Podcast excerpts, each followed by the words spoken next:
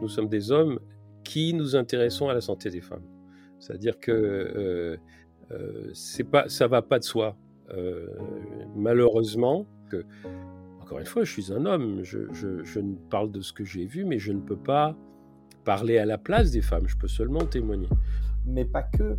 Euh, je pense que derrière la façon d'aborder le soin euh, aux femmes, il y a une façon d'aborder euh, au sens plus large la condition de la femme. Donc c'est un, ensemble à revoir et malheureusement ça va prendre du temps. Le travail de l'association, à mes yeux, est remarquable parce qu'il fait bouger les lignes et c'est avec ces petites choses-là qu'on fera changer. On entend, mais tous les jours, j'ai des femmes qui me témoignent que leur gynécologue a dit que c'était pas grave parce que c'était bénin, donc c'était pas cancéreux, et que les méningios étaient toujours petits. Donc ça, je sais pas où il y en a qui ont entendu ça, mais que c'était toujours petit. dans l'utilisation courante, bénin, c'est pas grave, c'est anodin. Dans l'utilisation médicale, c'est bien différent parce que le terme bénin est très précis et il sert à classer la gravité d'une tumeur. Donc, dans le langage médical, bénin concernant une tumeur, ça veut dire que c'est une tumeur qui est moins grave qu'une tumeur maligne, mais ça ne veut pas dire que c'est une tumeur anodine. Bonjour à toutes et à tous, bienvenue sur le tout premier podcast des méningiomes et des femmes de l'association Amavea, une association qui soutient chaque victime d'androcure lutéran et luténile et des progestatifs en général car la liste des médicaments responsables de méningiome s'allonge. Ces médicaments provoquent le développement de tumeurs appelées méningiomes. Dans ce premier épisode intitulé C'est quoi le problème avec les méningiomes? nous avons autour de nous Martin Vinclair, médecin généraliste, écrivain de plus de 50 livres, des essais, des romans sur la place du médecin, ses souffrances et sur la santé et les femmes. Joanne Palu, médecin neurochirurgien, chef de service au GHU de Paris, hôpital Sainte-Anne. Et enfin, Emmanuel Mignaton, président de l'association, à qui je vais maintenant laisser la parole. Bonjour à tout le monde, bonjour à tous. Je suis donc Emmanuelle, présidente de l'association Amavea, et je suis très heureuse de pouvoir animer ce podcast qui me tient à cœur. Cela fait plusieurs années que je mène ce combat dont on va parler, environ cinq ans, bientôt cinq ans, et que je côtoie Martin Vinclair et Joanne Palu. C'est donc un honneur de vous avoir sur ce podcast. Je vous laisse vous présenter et expliquer rapidement votre parcours à chacun. Bonjour à tous. Euh, je suis effectivement neurochirurgien. Euh, je le suis depuis 2007 et euh, je travaille plus particulièrement à prendre en charge les patientes et les patients porteurs de tumeurs du système nerveux, à savoir le cerveau, la moelle épinière, ses enveloppes, les méninges, le crâne et la colonne vertébrale. Et à ce titre, je suis confronté à des patientes porteuses de méningio.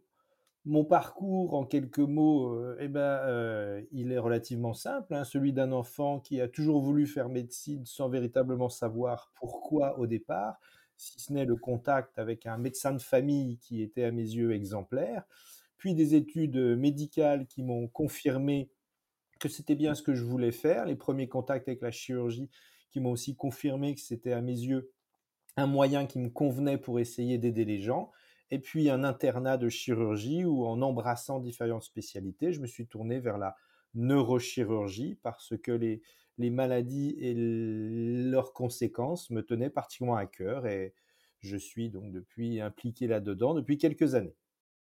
Euh, bonjour à toutes et à tous.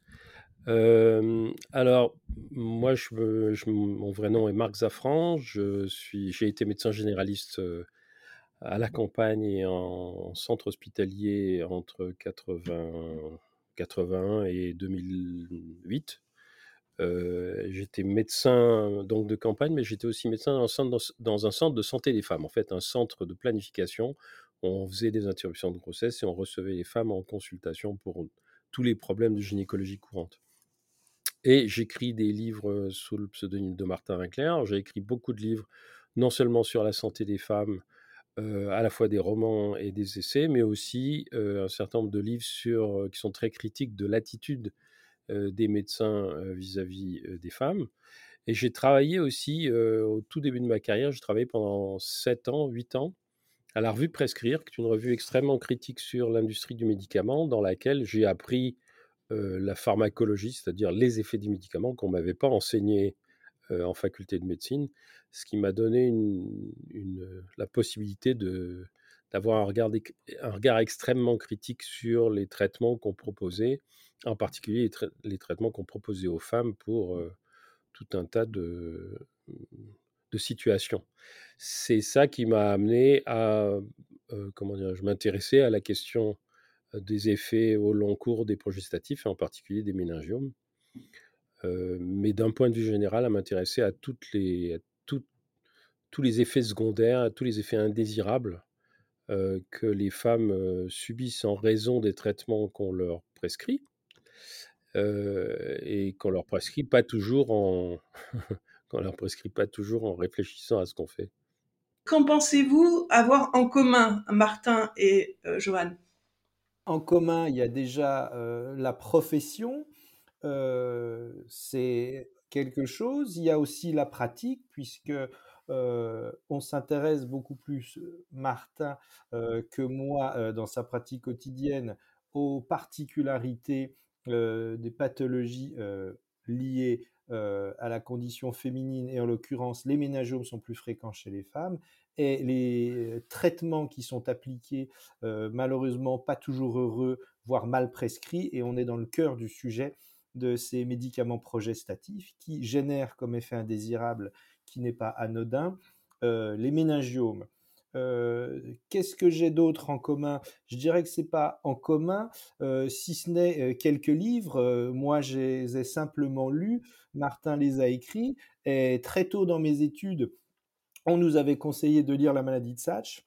Ma mère m'avait recommandé de lire La Vacation, qui est un livre que j'ai toujours trouvé remarquable parce que, en tant qu'étudiant en médecine, on se rendait compte, et effectivement, de différentes choses, la difficulté que ça peut être de faire ce métier, l'importance que c'est de le faire, et l'importance d'autant plus grande que c'est difficile de le faire.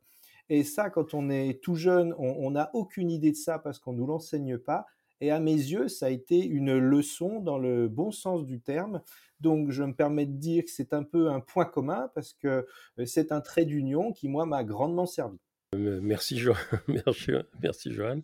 Euh, je dirais que le, le, premier point commun qu'on a, c'est que nous sommes des hommes qui nous intéressons à la santé des femmes. C'est-à-dire que euh, euh, c'est pas, ça va pas de soi. malheureusement, moi personnellement, au fil des années, je me suis, je me suis mis dans la tête que fondamentalement, tout ce qu'on enseigne en fac de médecine, devrait être centré sur la santé des femmes. Pour une raison très simple, c'est que la santé des femmes, c'est plus compliqué que la santé des hommes. La physiologie féminine et les conséquences de la physiologie féminine pour les femmes, de la physiologie reproductive, mais pas seulement, parce qu'on sait que le système immunitaire des femmes, qui est justement conditionné par la physiologie reproductive, les expose à beaucoup plus de maladies auto-immunes, par exemple, que les hommes. Donc je pense que l'enseignement de la physiologie et aussi des maladies devrait être centré sur la santé des femmes, parce que qui peut plus peut le moins. Euh, les, fondamentalement, c'est moins compliqué. Les maladies spécifiques des hommes sont moins compliquées que les maladies spécifiques des femmes. Et je, on n'est pas formé dans cet état d'esprit. C'est quelque chose que j'ai appris à, penser, à théoriser au, fil de ma, carrière. Euh, je dirais que c'est ça aussi qui nous, ressemble, Johan et moi, c'est que l'engagement l'engagement ouvert dans des situations de santé qui sont des situations qui sont considérées comme minoritaires, un peu en kikinante pour la profession médicale, qui remue des trucs que beaucoup de médecins et beaucoup d'institutions ne veulent pas remuer. Ça, c'est un point commun. C'est-à-dire que nous sommes formés à finalement nous occuper des problèmes quand ça nous arrange. Hein. Les médecins sont beaucoup formés à, s'occuper des problèmes quand ça les arrange, mais pas quand ça arrange les gens. Parce que dès qu'on commence à s'inquiéter de ce qui arrive aux gens, on met le doigt dans un engrenage qui est que on n'est plus seulement du côté de sa profession et du côté des autres professionnels, on est aussi et d'abord du côté des personnes qui souffrent. Et ça, c'est pas quelque chose qui nous a été ça devrait nous être enseigné, ça aurait dû ça devrait être enseigné à tous les étudiants en médecine, que leurs premières obligations vont à aux personnes soignées, pas à leurs confrères, pas à leur propre intérêt. Leurs premières obligations vont aux personnes soignées. Alors, je pense que c'est ça aussi qu'on a en commun, c'est de dire, bah, oui, ça peut nous mettre en porte-à-faux de nous de nous pencher, de nous consacrer, de nous engager dans des problèmes qui ne nous concernent pas au premier chef. Ça nous concerne encore, euh, encore moins au premier chef que nous sommes des hommes. Euh, si on était des femmes et si on avait autour de nous des femmes qui vivaient ce genre de situation, ce serait un tout petit peu plus, comment dirais-je, spontané. Nous, il a fallu qu'on le fasse, qu'on fasse la démarche de s'intéresser à quelque chose qui ne concerne pas au premier chef en tant qu'individu. Euh, et, c'est euh, moi personnellement, alors je suis très sensible à ce que Johan a dit euh, par rapport à la vacation. Une des raisons pour lesquelles j'ai écrit mes livres, c'est aussi pour parler aux étudiantes et aux étudiants qui ont le même âge, qui, qui, ont l'âge que j'avais, comment dirais-je, quand j'ai commencé médecine, c'est-à-dire d'avoir de, leur dire à quoi s'attendre, de leur dire qu'est-ce qu'ils allaient ou qu'est-ce qu'elles allaient rencontrer devant elles ou devant eux. Donc, je suis toujours très sensible au fait que quelqu'un me dise ben, un de vos livres m'a touché et j'ai appris quelque chose avant d'avoir à le vivre. Parce que malheureusement, on ne peut pas tout vivre, on ne peut pas faire toutes les expériences, mais on peut, on peut partager ces expériences pour que d'autres soient avertis, même s'ils ne sont, ils sont pas, ils sont pas euh, mis. Euh, comment dirais-je, euh, dans cette situation-là. Euh, Martin, vous pensez que vous écrivez, enfin, ce livre-là sur la vacation spécifiquement, vous l'avez écrit plus pour des étudiants en médecine que pour un public euh, plus large? J'ai toujours, j'ai pas de public idéal, mais il y a une chose qui est certaine, c'est que quand j'ai été, quand j'étais étudiant en médecine, il y a des livres que j'aurais voulu trouver et que je trouvais pas. Alors, la vacation, je l'écrivais pour moi, je l'écrivais pour les gens qui avaient envie de le lire, mais je l'écrivais aussi pour les autres médecins. le cœur des femmes, je l'écrivais pour les étudiants en médecine en leur disant réfléchissez un peu à la façon dont vous recevez les femmes en consultation. la maladie de Sac, je l'ai écrit pour dire voilà ce que c'est que la vie d'un médecin généraliste. C'est-à-dire que, pour moi, il y a, y, a y, y a une dimension de témoignage et de, et de partage de l'expérience. Euh, partage de l'expérience. Euh, mais, mais je ne savais pas, euh, évidemment, quand j'écrivais mes livres, je ne savais pas qui les lirait. le succès de la maladie de Saxe, pour moi, c'est comme pour tout le monde, c'est un, une surprise énorme. Le succès du cœur des femmes, c'est une surprise énorme parce que, encore une fois, je suis un homme. Je, je, je ne parle de ce que j'ai vu, mais je ne peux pas parler à la place des femmes, je peux seulement témoigner. Donc, il y a toujours le désir, effectivement, que des gens qui vont s'intéresser à ces sujets-là soient prévenus, soient, comment dirais-je, éclairés sur des, sur des idées reçues que, qu'on leur a tapées dans la tête et, et, se, mettent à réfléchir autrement que simplement avec ce qu'on leur enseigne en fac. Et vous pensez qu'en fac en France, c'est différent de ce que j'avais compris que vous aviez dit à un certain moment? Les facs en France euh, de, médecine, hein, on s'entend, euh, sont différentes de ce qui se passe au Québec?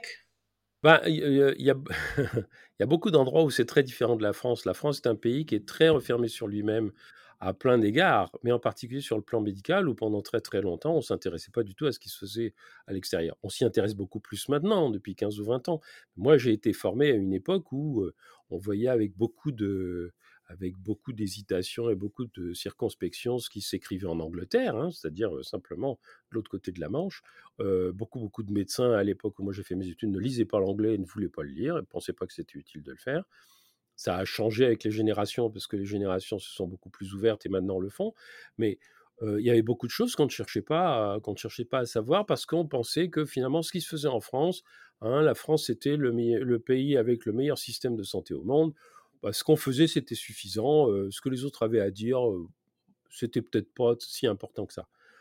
Moi, j'ai pas grandi, enfin, j'avais grandi autrement. J'avais grandi dans l'idée que ce qui se faisait à l'extérieur, c'était très intéressant. Et en particulier, je me suis rendu compte avec stupéfaction, quand j'ai publié La maladie de Saxe, donc tout à fait à la fin des années 90, début des années 2000, je me suis retrouvé invité à, l'occasion des traductions dans des pays d'Europe et aussi au Canada, où le comportement des enseignants avec les étudiants n'était pas du tout le même. Il n'était pas le même que celui que j'avais moi subi, mais il n'était pas non plus le même que celui que plein d'étudiants continuaient à subir, et c'est les étudiants qui me le disaient à ce moment-là. L'ouverture sur le monde n'était pas la même. L'intérêt pour la santé des femmes n'était pas le même. L'intérêt pour l'éthique, quand je, je suis allé au Québec, on m'a dit votre roman il nous sert à parler d'éthique du soin. Et je tombais, je tombais des nues parce que moi j'avais pas écrit un roman sur l'éthique du soin, j'avais écrit un roman sur la vie quotidienne de généraliste. On me dit oui mais on peut s'en servir. Il y a plein de il y a plein d'exemples de ce, qu'est-ce que c'est que avoir un comportement éthique ou contraire à l'éthique. Euh, on m'a jamais parlé d'éthique en fac de médecine et c'était pas un mot que j'entendais encore beaucoup à la fin des années 90 en France. Donc il y a beaucoup de choses qui sont différentes dans d'autres pays. L'écart est en train de se réduire. Hein. Il, y a des, générations de médecins, euh, Johan en, est la preuve, qui ne voient plus les choses comme on les voyait dans les années 60 ou 70 qui sont en train de remplacer les vieilles générations de médecins et de les remplacer en étant beaucoup plus ouverts et beaucoup plus intéressés par ce qui se passe dans la vie réelle des gens. Mais ça met beaucoup de temps à se faire. C'est très long. Hein, beaucoup de médecins qui ont été formés à la même époque que moi, ou, dans les 15 années qui ont suivi, ils sont toujours en exercice. Et ils ont, ils ont été formés comme je l'ai été, c'est-à-dire pas toujours avec beaucoup de bienveillance. Donc c'est très lent. Alors qu'un certain nombre de choses ont, ont été ont changé très tôt, enfin beaucoup plus tôt que chez nous, dans d'autres pays. Le Québec est un exemple, mais vous allez aux Pays-Bas, c'est la même chose, même en Espagne. même en Espagne, il y a une conception. Regardez le, les discussions qu'il y a autour de la fin de vie. Les discussions sur la fin de vie, ça fait déjà 15 ans que c'est réglé au Canada, ça fait 20 ou 25 ans que c'est réglé en Belgique et ça fait 35 ans que c'est réglé aux Pays-Bas et, au Luxembourg, c'est pareil. donc, et, même, et même en Espagne, c'est en train d'être réglé. Et on est encore à essayer de discuter pour savoir si c'est bien ou si c'est pas bien d'aider les gens à mourir quand ils le demandent. Alors que, donc, voilà, c'est un, un exemple de, c'est un exemple de, la, comment dire, la discordance qu'il y a entre des pays comme un pays comme la France et, et des pays qui sont pas très éloignés. Alors, la, proposition de dire changeons euh, l'objet d'étude et réfléchissons d'abord sur la femme qui a, comme on l'a dit, une physiologie euh, plus complexe et le résumé qui peut le plus que le peut le moins me semble euh, effectivement très pertinent. oui, il y, a, beaucoup de choses à changer.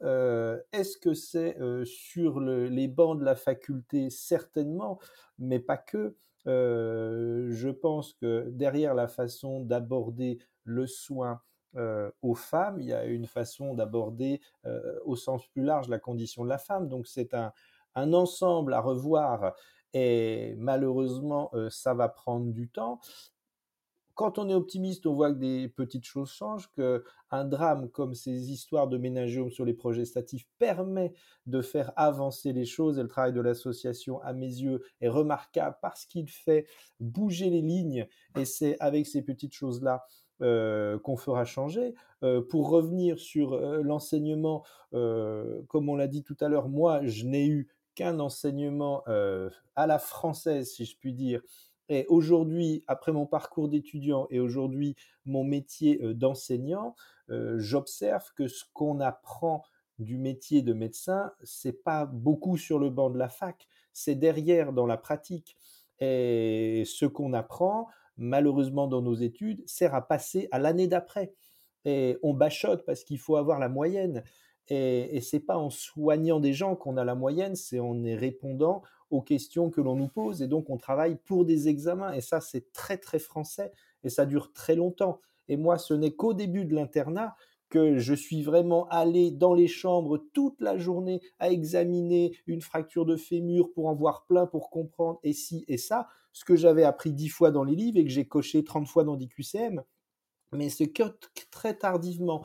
Et du coup, euh, la maturité est d'autant plus tardive que l'approche concrète de ces cas-là est tardive. On a l'externat qui prépare à l'internat, mais aujourd'hui, l'externat, malheureusement, il se développe peu dans l'approche clinique parce que les étudiants sont encore plus mis sous la pression de l'examen pour réussir.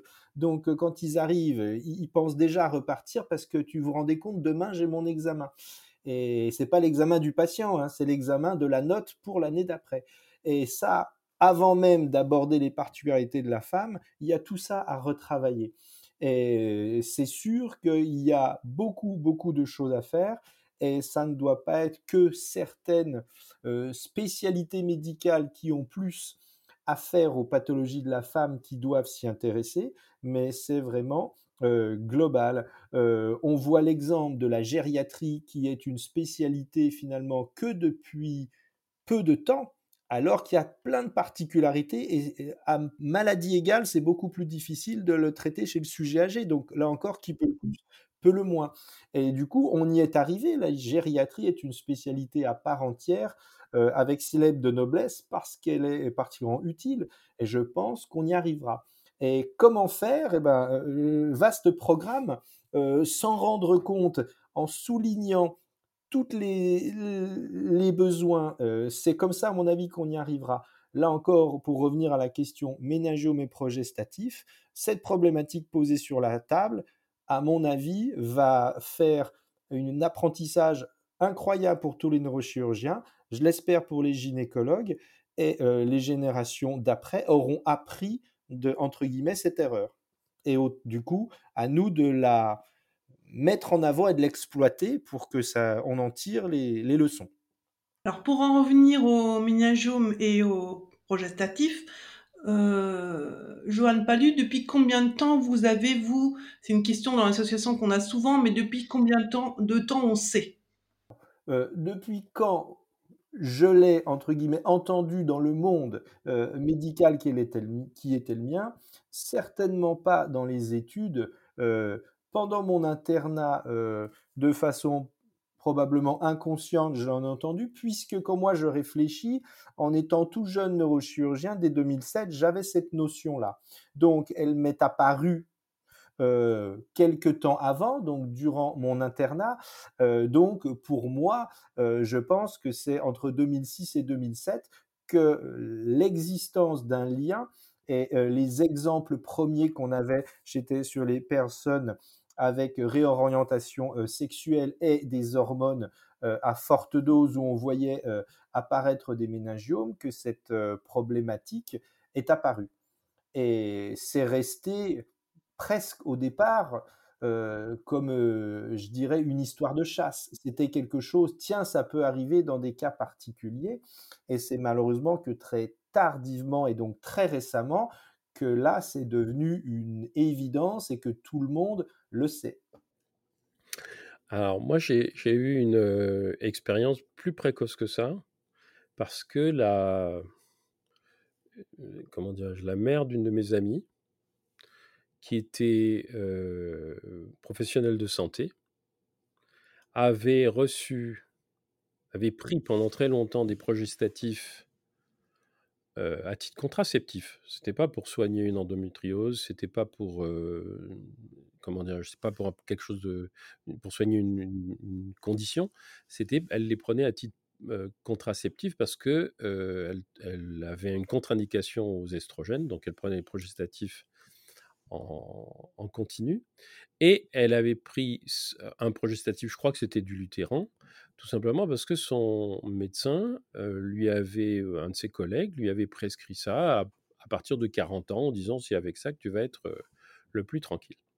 Or, après 6 ou 7 ans de progestatif, elle commence à se plaindre de maux de tête, elle commence à se plaindre de, de, de vertige, enfin de choses un peu, un peu bizarres.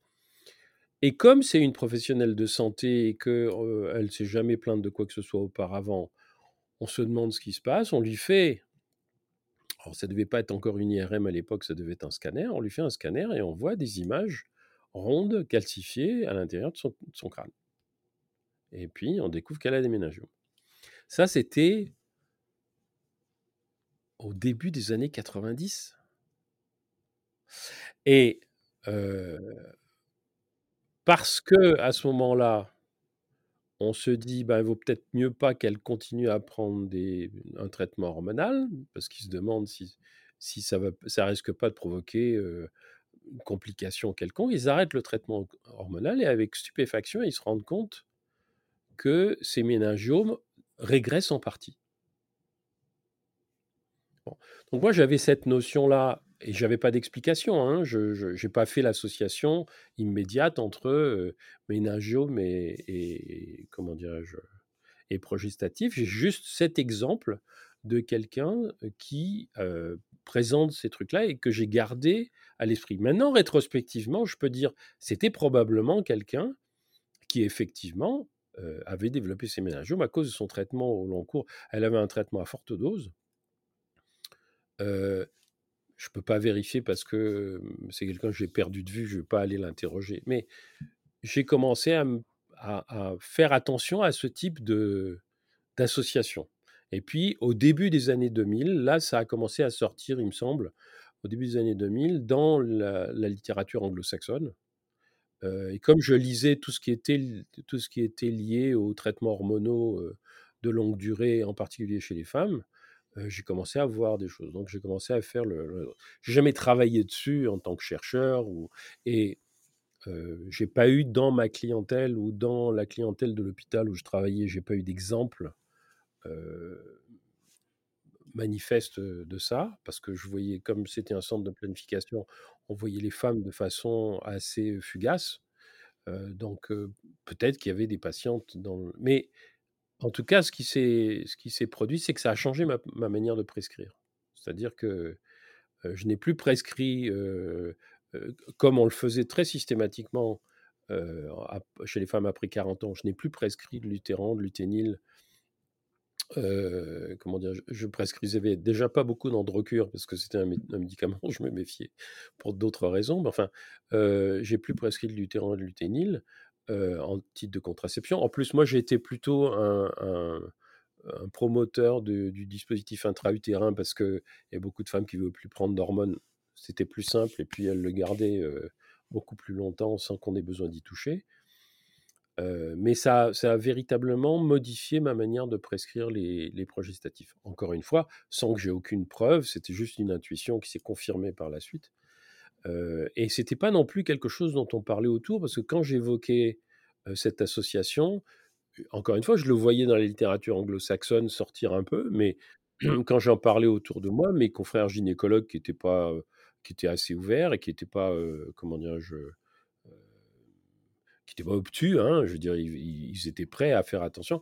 Ils me disaient, mais on n'a pas la notion de ça. Un méningiome est une tumeur qui grossit à son rythme, mais qui ne fait que grossir, que pousser, pousser, pousser, et rien ne peut l'arrêter en dehors du traitement lui-même de ménagio. Il n'y a que dans la condition de patientes qui ont pris ce traitement hormonal progestatif que lorsqu'elles l'arrêtent, en quelque sorte, l'engrais qui faisait pousser la tumeur n'est plus là, donc on observe une diminution du méningiome. On ne l'observe jamais. Joanne Palu, surtout nous dire ce que vous pensez de, du mot bénin quand on désigne euh, les les méningiomes, qui sont souvent le terme que les gynécologues emploient pour dire que tout ça n'est pas très, très grave puisque ce sont des tumeurs bénignes. Bah, je dirais que c'est malheureux. C'est malheureux parce que l'on confond euh, l'utilisation courante du mot bénin et l'utilisation médicale.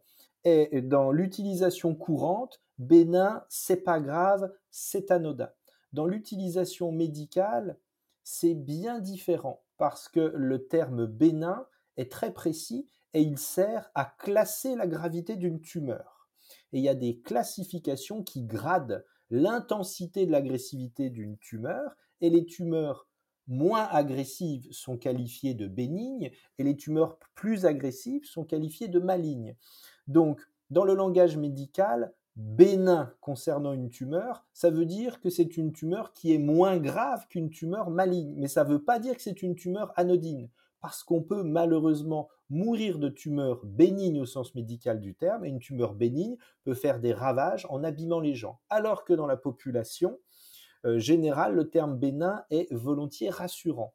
Et donc, c'est pour ça que c'est malheureux, parce que lorsque le médecin fait ce raccourci du terme médical pour faussement rassurer la personne, eh ben, ça n'éclaire pas à mes yeux et il faut faire très attention. Donc, il y a une utilisation médicale qui est très claire et une utilisation courante. Et je pense que l'utilisation courante, il ne faut pas euh, l'employer quand on parle de méningiome. Quand on décrit le méningiome et les grades d'agressivité, on a le droit d'employer le terme bénin, mais quand on parle des conséquences de la maladie, le terme bénin doit être proscrit. Parce que vous avez une boule dans la tête, c'est pas grave, c'est bénin, rentrez chez vous, ça effare les gens, ça les effraie d'autant plus et ça ne rassure en rien. Donc, il ne faut pas l'employer pour rassurer les gens. Et c'est de dire aujourd'hui, c'est une tumeur euh, qui pousse lentement, là au moins c'est clair, ça rassure, c'est une tumeur qui reste de petite taille, c'est une tumeur qui n'est pas menaçante pour votre système nerveux, donc pour votre santé, c'est une tumeur qui ne risque pas dans les, les mois ou les années qui viennent de créer des dégâts chez vous. Sans parler de mots bénins, on informe plus et on, on rassure plus et surtout on ne prend pas les gens pour des idiots. Je suis absolument d'accord avec cette façon de faire. Il faut être très précis, l'une des, l'une des raisons pour lesquelles les gens souffrent souvent, c'est parce qu'on ne leur dit pas exactement ce qui se passe. C'est-à-dire qu'on les laisse avec un silence ou avec des approximations qui font que ben, elles, sont désarmées. Hein, les personnes sont désarmées devant le, devant le silence. Quand on leur donne exactement le, comment, quand on leur décrit exactement la situation, l'immense majorité des gens sont beaucoup plus armés. Et surtout, elles n'ont pas, comme disait Johan, ça c'est très important, elles n'ont pas l'impression qu'on les prend pour des, pour des enfants. On ne doit pas à aucun moment prendre une personne qu'on soigne pour un, une enfant. C'est pas une enfant, c'est pas un enfant. C'est une personne adulte. Elle est suffisamment adulte pour venir voir le médecin, donc elle est suffisamment adulte pour, pour entendre qu'on lui dise exactement ce qui se passe. Euh, moi, j'ai passé, mon, exercice médical à faire des, croquis euh, sur du papier pour expliquer aux gens ce que c'était qu'une tumeur, euh, qu'est-ce que ça avait comme conséquence ou pas, que ce soit une tumeur bénigne ou une tumeur maligne. On peut toujours le faire. C'est très, très important de faire cette différence. Ça ne veut pas dire, encore une fois, que c'est sans conséquence. je veux dire, en particulier les femmes qui ont des tumeurs, qui ont des méningiomes induits par les progestatifs et qui continuent à prendre des progestatifs, on sait que le méningiome va augmenter de volume et qui risque de provoquer des dégâts. Donc on ne peut pas dire c'est, c'est bénin. Non, c'est pas bénin. Mais on peut dire aussi, il n'y a pas de danger immédiat, et en particulier si vous arrêtez le traitement, premièrement, votre méningiome va probablement régresser au moins en partie, et deuxièmement, vous allez éviter ces, complications. Mais c'est indispensable que les professionnels de santé expliquent exactement ce qui se passe. Et ils sont, comment dirais-je, moi, je, moi je dis toujours aux étudiants en médecine, vous n'avez pas toujours été médecin. Donc, ce que vous savez expliquer maintenant parce que vous êtes médecin, il a fallu qu'on vous l'explique. Alors vous êtes capable de l'expliquer vous aussi à des gens qui ne sont pas médecins. Et, à mon avis, c'est une des choses les plus importantes dans ce métier, en particulier pour ce qui concerne ce problème-là. C'est que le, discours, c'est pour ça que je pense que c'est très important aussi que les personnes concernées, c'est comme pour l'endométriose, que les personnes concernées elles-mêmes expliquent ce qui leur arrive, expliquent à d'autres personnes concernées et aux personnes qui ne le sont pas et qui se demandent ce que c'est, ce qui leur arrive, qu'elles s'approprient le comment dirais-je qu'elles s'approprient le savoir, qu'elles s'approprient les explications et qu'elles les diffusent. Il ne faut pas que ce soit seulement les médecins qui le fassent. Alors ça, Martin, vous avez tout à fait raison, parce que si on attendait que ce soit que les médecins qui le fassent, principalement les gynécologues, on aurait des grandes surprises. Enfin, on a des grandes surprises de toute façon. Donc, que les patientes nous disent, ce que les gynécologues disent, pas tous bien sûr, hein, beaucoup sur le fait que les méningomes c'est bénin, c'est pas grave, euh, alors que les, que les progestatifs doivent être, doivent être continués quand les méningomes sont présents, non. Les, gynécologues ont compris maintenant qu'il y avait un lien euh, qui pouvait être fort, mais, mais euh, sur le fait de nier le problème que ça peut, que ça, que ça peut poser, puisque on entend, mais tous les jours, j'ai des femmes qui me témoignent que leur gynécologue a dit que c'était pas grave parce que c'était bénin, donc c'était pas cancéreux, et que les méningomes étaient toujours petits. Donc ça, je ne sais pas où il y en a qui ont entendu ça, mais que c'était toujours petit. voilà. Donc je pense qu'il y a encore euh, de la communication à faire, de l'information juste, comme je dis toujours, hein, de l'information juste qui est, qui est un peu compliqué, surtout que les gynécologues nous disent beaucoup que l'incidence des méningiomes est très, très faible. Donc en fait que c'est un problème qui est... Euh, oui. mais enfin, c'est pas parce que c'est pas parce que c'est faible qu'il faut négliger les personnes à qui ça arrive. Il y a plein de maladies dont l'incidence est faible. Est-ce que ça veut dire ah bah non, c'est pas important? Ben, c'est ridicule. Que, et je crois qu'il y a une confusion. ce, que vous soulevez, Emmanuel, là, c'est très important. Parce qu'il y a une confusion entre bénignité, fréquence, gravité, etc. Non, c'est quelque chose peut être rare et très dangereux, quelque chose peut être très fréquent et bénin, quelque chose peut être rare et bénin mais devenir dangereux. C'est-à-dire qu'à chaque fois, c'est pas des choses qui sont simultanées. À chaque fois, on doit préciser, bon, voilà, vous avez quelque chose, une femme qui vient et qui dit, est-ce que je risque de faire des méningiomes en prenant des progestatifs On peut lui dire, ben, la probabilité que ça arrive, c'est tant. Mais ça ne veut pas dire que c'est zéro. Alors, et, voilà les, et voilà les précautions qu'il faut prendre, parce que c'est toujours de bonne guerre de dire, voilà, il y a tel et tel type de précautions à prendre. Si ça vous inquiète, eh ben, on va chercher une autre méthode que celle que vous utilisez aujourd'hui. par exemple, si c'est une contraception, par exemple, si c'est un traitement de l'endométriose mais ne pas simplement dire ah ben non bah oui bah, vous comprenez c'est pas fréquent alors et puis de toute façon c'est bénin. Donc même si ça vous arrive c'est pas grave. Bah non c'est, on peut pas dire ça. On peut pas dire ça. On peut dire c'est pas fréquent mais on peut dire aussi votre inquiétude est légitime et vous avez le droit de ne pas vouloir que ça vous arrive du tout. Ce qui est malheureusement pas le cas. Je crois que moi, je suis, assez méchant avec les, gynécologues qui font pas leur travail. C'est-à-dire que je pense que le fait de dire c'est bénin, c'est pas grave et c'est pas fréquent, c'est aussi une manière un peu paresseuse de dire j'ai pas envie de revoir la question avec vous autrement. Oui, Joanne voulait dire quelque chose? Oui, là, quand ce genre de discours est prononcé, je pense qu'il y a une volonté de minimiser qui a peut-être deux buts. Le premier but, c'est peut-être d'essayer de, rassurer en disant le mot magique, c'est bénin, en insistant sur la petite taille, sur la rareté, mais l'autre volonté, c'est peut-être aussi se dédouaner, parce que là, dans la relation entre le patient qui a ses méningiomes, il y a le prescripteur, et le prescripteur, il est au bout du stylo qui a produit euh, l'ordonnance, qui a donné le médicament, qui a fait le méningiome. Donc euh, la personne, elle est aussi partie prenante et d'avoir le recul suffisant pour trouver les bons mots en même temps que la remise en cause, c'est difficile. Et je crois que minimiser, là, sert peut-être à rassurer, aussi à se dédouaner. Et il y a énormément de boulot à faire pour que justement le prescripteur assume et puisse être à nouveau dans un rôle de parfait soignant.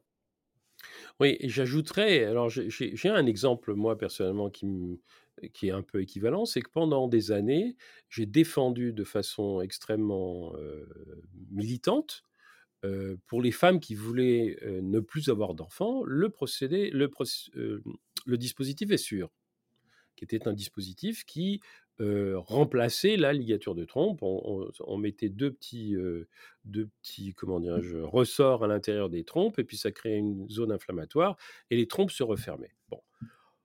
au bout de dix ans à peu près d'utilisation du dispositif, les femmes se sont mises, un certain nombre de femmes, pas toutes les femmes, un certain nombre de femmes se sont mises à avoir des effets secondaires, des, inflammations chroniques, des, maladies inflammatoires pelviennes à cause de ces dispositifs.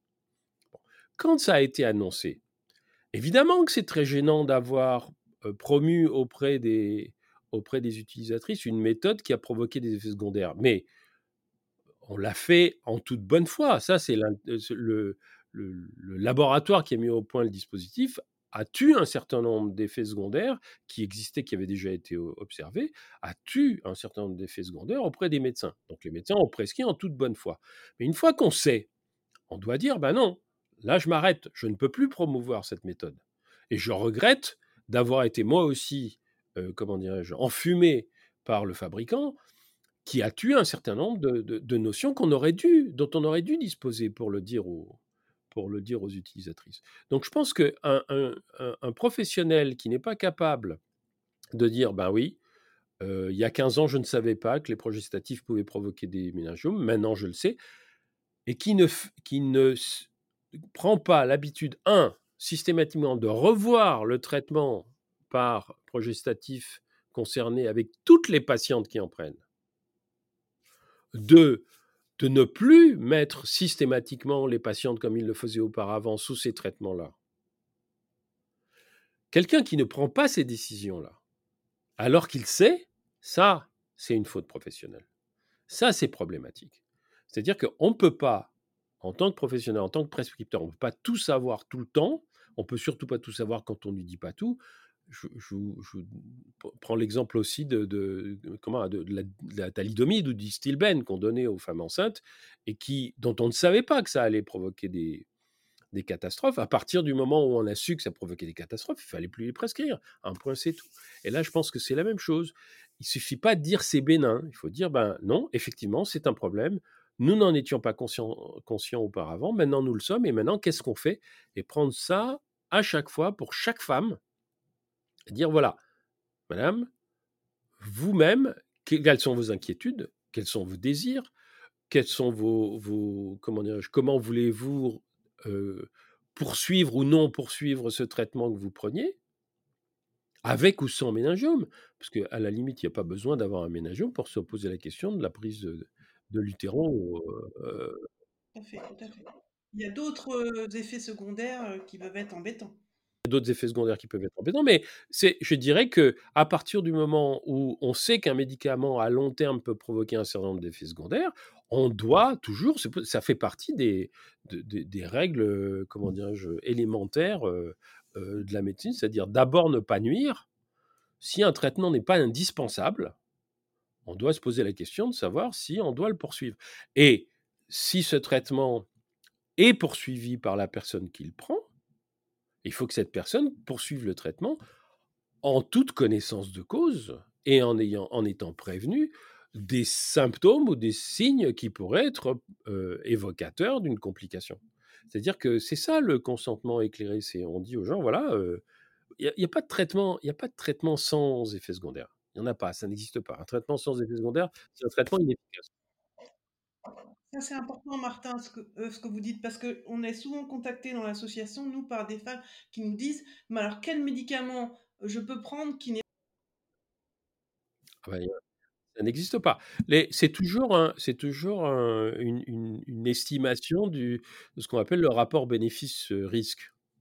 Quel bénéfice est-ce qu'on attend du traitement? Quel risque est-ce que ça comporte? Je, vous prends un exemple qui n'est pas une maladie, c'est la grossesse. La grossesse, c'est pas un état physiologique sans danger. Une femme enceinte peut mourir de sa grossesse sans comment dirais-je sans avoir de, de, comment dirais-je de, maladies sous-jacentes. Hein, une, grossesse, ça peut, les, modifications vasculaires du corps de la femme pendant une grossesse, ça peut entraîner une embolie, ça peut, il y a plein de choses qui peuvent se passer. Mais et moi je pense qu'il faut que les femmes soient prévenues. Mais les femmes étant prévenues, elles savent que c'est pas de tourpeau, elles décident quand même d'être enceintes. Elles prennent ce risque, qui est un risque très faible, qui est pas nul, mais qui est très faible. Elles prennent le risque. Là, c'est la même chose. Quand on introduit un traitement qui est un traitement qui n'est pas naturel, entre guillemets, hein, qui n'est pas une substance que vous auriez pris naturelle, c'est pas du jus de citron. Quand vous introduisez un traitement dans un corps humain, la question c'est est-ce que j'en ai absolument besoin? Est-ce qu'il n'y a pas d'autres possibilités de le faire? Est-ce que s'il n'y a pas d'autres possibilités de le faire, le risque que je le prenne est très élevé? Oui, non. Et comment je me prémunis du niveau? Bon. Tout ça, ça devrait être mis sur la table. Et pour le moment, je pense que malheureusement, ce n'est pas encore fait. C'est en train de se faire. Il y a de plus en plus de gens qui sont conscients de, ces problèmes-là.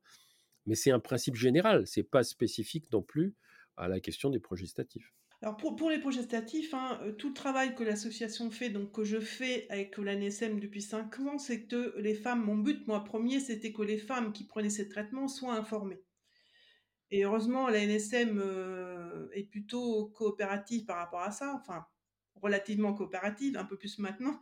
Euh, c'est-à-dire que maintenant, toutes les femmes qui prennent les, médicaments progestatifs dont le risque d'éménangiome a été démontré par des études épidémiologiques, sont informés individuellement du risque. C'est-à-dire, elle signe euh, avec le médecin prescripteur une attestation d'information qu'elle doit présenter à la, à la pharmacie pour avoir délivrance du médicament. Et sur la notice d'information, on a essayé d'être le plus juste possible, l'information juste, hein, comme je dis toujours, ce qui est compliqué. Mais, euh, mais là, maintenant, si le médecin joue le jeu, si on peut dire, les, les patients sont informés à partir du moment où le médicament a été euh, euh, étudié étant à risque. Voilà. Enfin, et démontré à risque, je veux dire.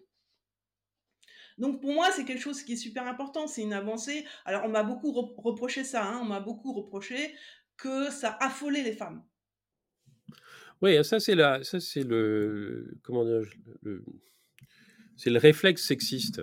Hein, vous comprenez, ces pauvres femmes, euh, euh, elles vont avoir peur. Euh, si on leur dit des trucs comme ça, elles vont plus dormir.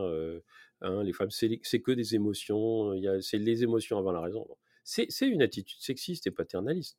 je veux dire, quand, quand, quand on est en santé des femmes tous les jours et qu'on voit ce que les femmes ont à, à subir, deux, à surmonter, on se rend compte que c'est vraiment des conneries, ce, type d'attitude. Mais malheureusement, c'est encore très, c'est encore très, comment dirais-je, présent dans la pensée de beaucoup de professionnels de santé, y compris de professionnels de santé femmes, parce qu'en fait, le paternalisme, voilà, le paternalisme, c'est pas, le paternalisme, c'est pas une question de genre. Le paternalisme, c'est une question de personnalité et d'attitude vis-à-vis du monde. C'est, ou bien je considère, voilà, je considère que la personne qui est en face de moi est une adulte et je vais lui parler comme je voudrais qu'on me parle moi. Ou bien alors je considère que parce que moi je suis médecin, je lui suis supérieur intellectuellement, émotionnellement, tout ce que vous voulez. Et ça, évidemment, on voit des femmes médecins qui se comportent comme ça. Donc c'est bien une question de c'est bien une question de, comment dire oui d'attitude et de et de vision de soi dans la relation à l'autre. mais moi, je pense que c'est indispensable ce que vous avez fait, Emmanuel. Exactement comme d'ailleurs les toutes les femmes qui travaillent sur l'endométriose, toutes les femmes non médecins, euh, usagères ou, parentes ou proches d'usagères qui travaillent sur l'endométriose et qui font des bandes dessinées, des textes, des podcasts, tout ce que vous voulez. C'est très important. C'est très important que le savoir médical soit diffusé et partagé à tout le monde. C'est pas la propriété des médecins. Comme tout le monde, ça me cassait les pieds d'avoir à expliquer euh, dix fois la même chose. Mais en fait, on ne fait pas dix fois la même chose et plus on explique, plus on arrive à expliquer rapidement. Plus aussi on arrive à comprendre et à distinguer chez les personnes qui viennent nous voir quels sont les éléments importants dont elles ont besoin. Parce que on n'a pas toujours besoin de tout expliquer. Parfois, on a besoin simplement de définir quelle est la crainte de la personne qui est en face de moi Le podcast touche à sa fin. Je voulais remercier les auditeurs, mais aussi bien sûr nos invités de qualité. Le méningiome est fréquemment qualifié de tumeur bénigne. Cependant, derrière ce terme scientifique se cache une maladie qui est tout sauf bénigne. Le traitement de ces tumeurs est complexe, parfois nécessitant des interventions chirurgicales délicates et des périodes de convalescence prolongées.